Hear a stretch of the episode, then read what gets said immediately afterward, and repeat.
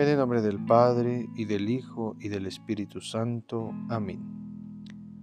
Este día vamos a meditar el Evangelio según San Juan, capítulo 16, versículos del 12 al 15. Y es común que miremos dentro de esta semana estos textos, esta despedida del Señor. Él comienza a despedirse de sus apóstoles, pero cada una de esas despedidas va acompañadas de una preciosa, de una hermosa esperanza, que es la venida del Espíritu Santo. ¿Para qué queremos el Espíritu Santo? Para que cada uno de nosotros podamos entender el porqué de todo lo que Jesús nos ha dicho.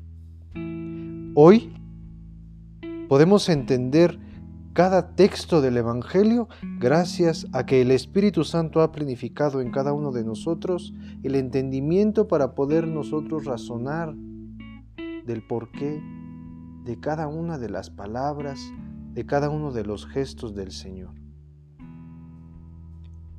Todo lo que tiene el Padre es mío y el Espíritu Santo les dirá lo que de mí va a oír, dice Jesús en el Evangelio. Entonces también nos habla de esa unidad entre la Trinidad.